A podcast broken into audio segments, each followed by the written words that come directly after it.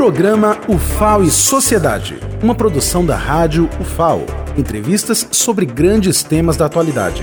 Toda segunda, às 11 horas, com reprise às 5 da tarde. UFAO e Sociedade. Apresentação Lenilda Luna. Olá, estamos iniciando mais um programa UFAO e Sociedade. Hoje vamos abordar a contribuição da tecnologia para garantir o isolamento social tão importante para reduzir a curva de contágio do Covid-19. O nosso convidado é o professor Márcio Ribeiro, do Instituto de Computação da Universidade Federal de Alagoas, doutor em Ciência da Computação, que durante o doutorado teve sua proposta premiada no simpósio de doutorado de uma das conferências mais importantes no mundo da área de sistemas e linguagens de programação. O professor Márcio é o idealizador e criador do aplicativo Aglomerações, que permite às pessoas registrar, identificar e rastrear aglomerações no mapa. O trabalho foi feito em conjunto com alunos da pós-graduação do Instituto de Computação da UFAL. Professor, muito obrigada por participar do programa. Vamos começar falando sobre sua trajetória na UFAL. Bom, a minha trajetória iniciou-se na graduação em da Computação, na UFAL, e eu emendei o mestrado e doutorado, né? Logo em seguida eu fiz mestrado e doutorado na Universidade Federal de Pernambuco, é, e durante o doutorado eu passei um período é, de pesquisas na Universidade de Darmstadt, na Alemanha. É, assim que eu terminei o doutorado, eu já estava concursado na UFAL, e isso em 2012. 2012 eu já, já tinha concluído o doutorado, já era professor da UFAL, é, onde iniciei as pesquisas relacionadas à engenharia de software, mais precisamente nos tópicos de linhas de produto de software e teste de software. É, já orientei vários alunos é, de mestrado, doutorado e, e graduação. É, fui vice-coordenador do programa de pós-graduação em informática da UFAL. É, e já publiquei vários artigos científicos é, em periódicos e conferências das mais variadas em engenharia de software, linguagem de programação.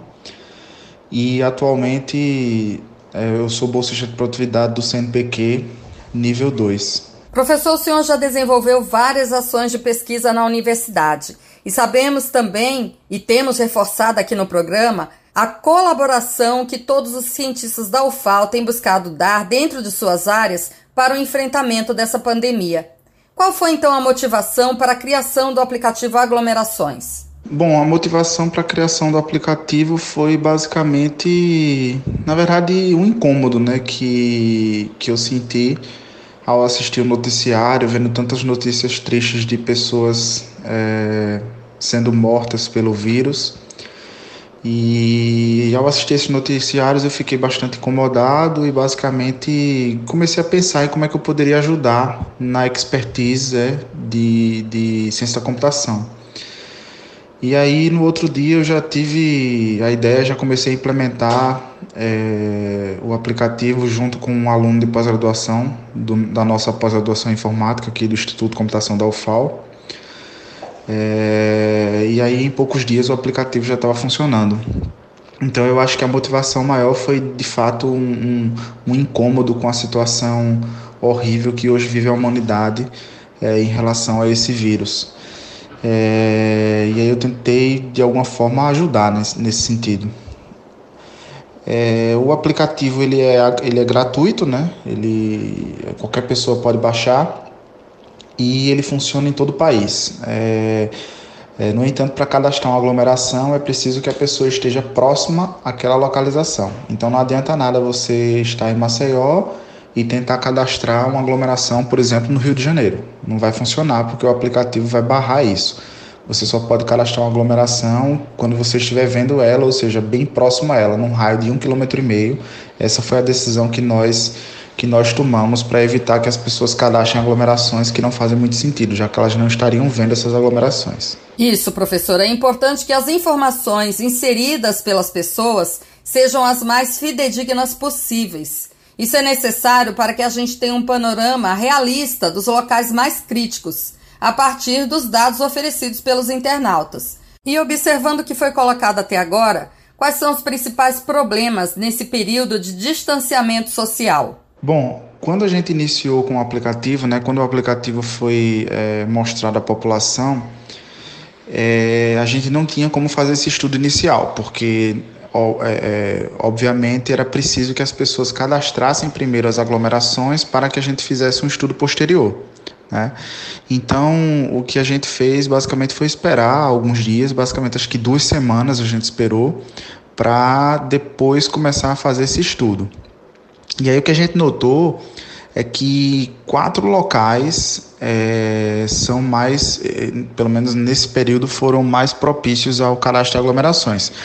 É, o primeiro foi bancos e lotéricas. Né? Então, banco e lotérica, houve muitos cadastros de aglomerações. É, as pessoas que cadastraram essas, essas, aglomerações reportaram que muitas das pessoas na, nas filas não estavam usando máscara e também não estavam respeitando aquele distanciamento de dois metros, é, o que é bastante grave, né?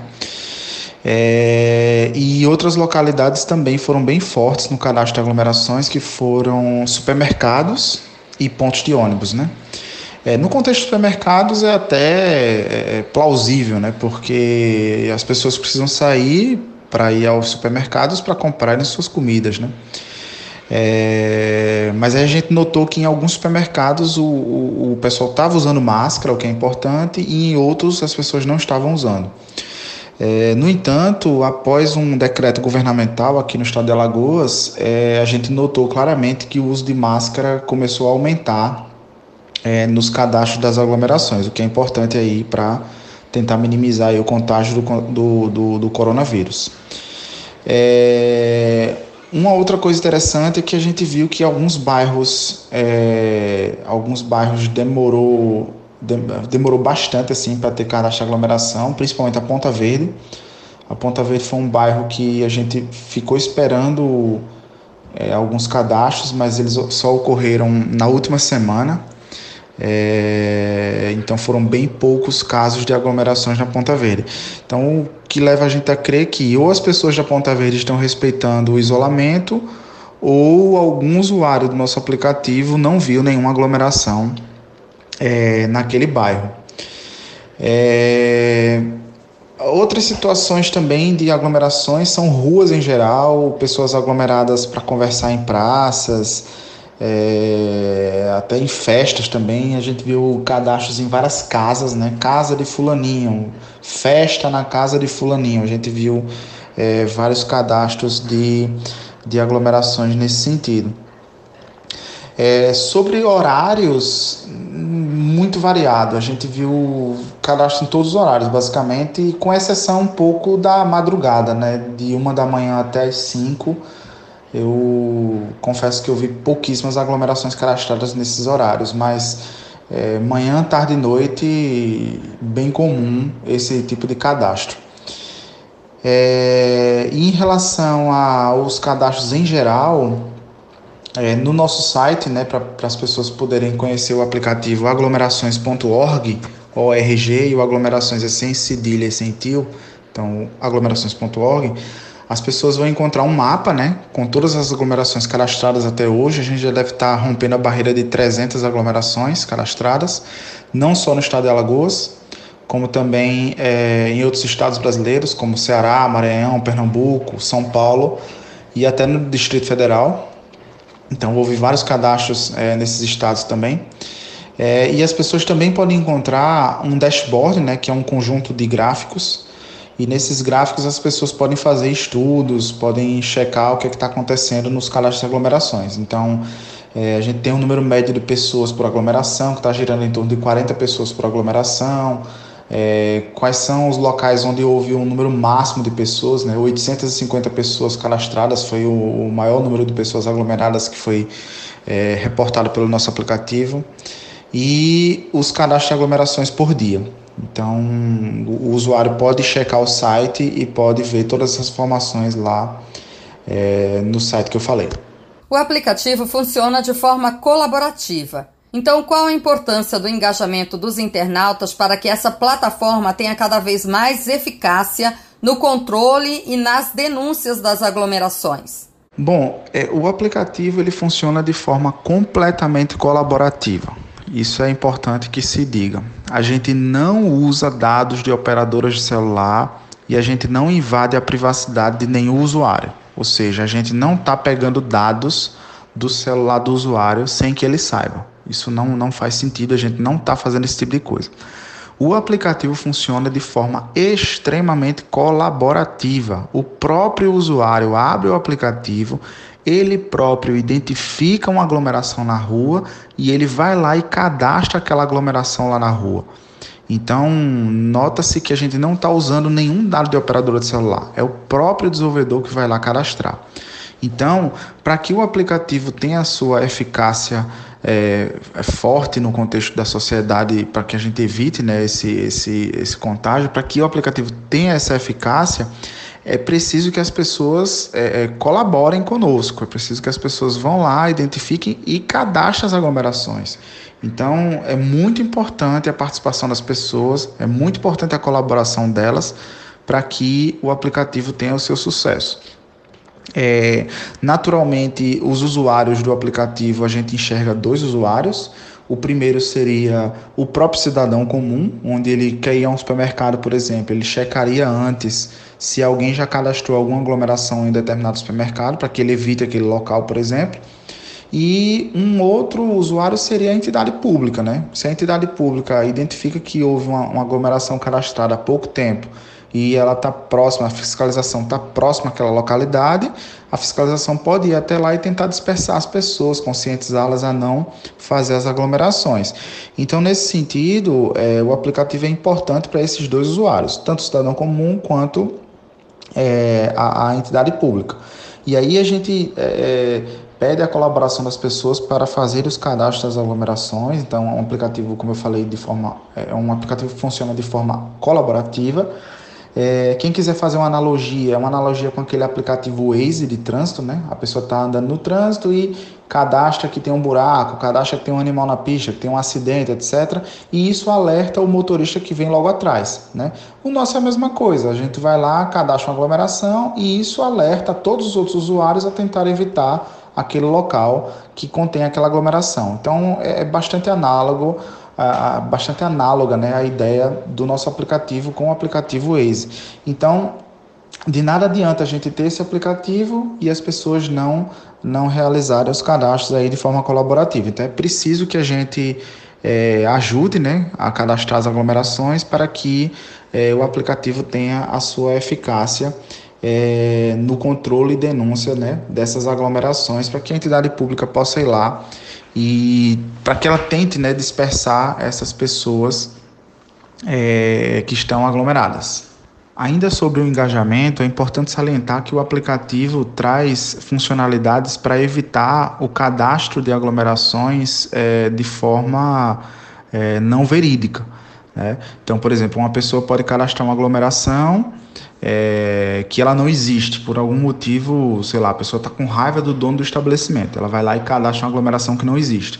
Uma outra pessoa pode muito bem ir lá, checa que essa aglomeração não existe e ela vai lá e apaga. Isso aí pode, pode acontecer sim no nosso aplicativo.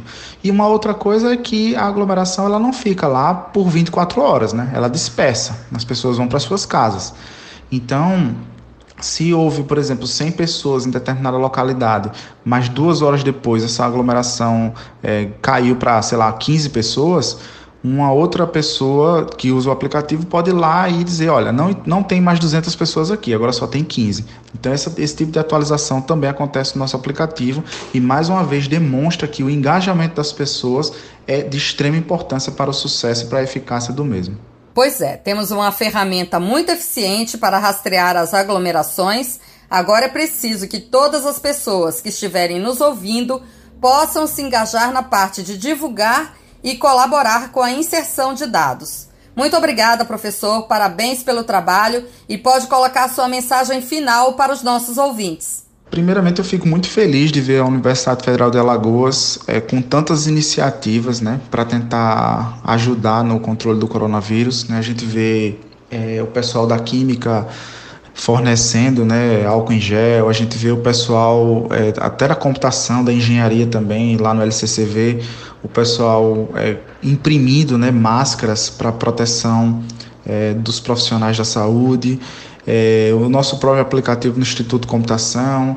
É, então a gente vê um, uma gama de estudos, né, cada um nas suas áreas de interesse, é, e essa gama de estudos está sendo bem importante para tentar minimizar esse problema que assola hoje a humanidade. Então eu fico muito feliz de ver isso, é, ver uma universidade que na verdade eu amo de paixão, que é a UFAL. É, me formei na UFAL e, e, tive sempre o sonho de trabalhar nela e, e esse sonho está realizado. Então eu fico muito feliz de ver a UFAL é, trabalhando fortemente nesse problema que hoje é tão grande. É, então a importância né, de cada um fazer sua parte né, fundamental nesse momento. Né? Então eu queria parabenizar né, a todos os pesquisadores da universidade envolvidos nesse momento de crise mundial e que todos eles tenham muito sucesso em suas pesquisas para que a gente consiga de fato minimizar ao máximo nesse momento dramático que a gente vive nesse período de pandemia deixando a mensagem que quem quiser baixar o aplicativo e quiser usar, é só acessar o site aglomerações.org, aglomerações.org, baixar o aplicativo e começar a usar, né? Ser um agente público aí, né? Um agente de utilidade pública, né? Para cadastrar as aglomerações e fazer com, que as pessoas evitem tais aglomerações. Então, meu muito obrigado e até uma próxima. Nós é que agradecemos mais uma vez, professor Márcio Ribeiro, e até a próxima. O programa UFAO e Sociedade fica por aqui. Ouça e compartilhe nossas entrevistas que estão no podcast radio.fal.br. Cuidem-se todos, usem máscaras quando precisarem sair e até breve.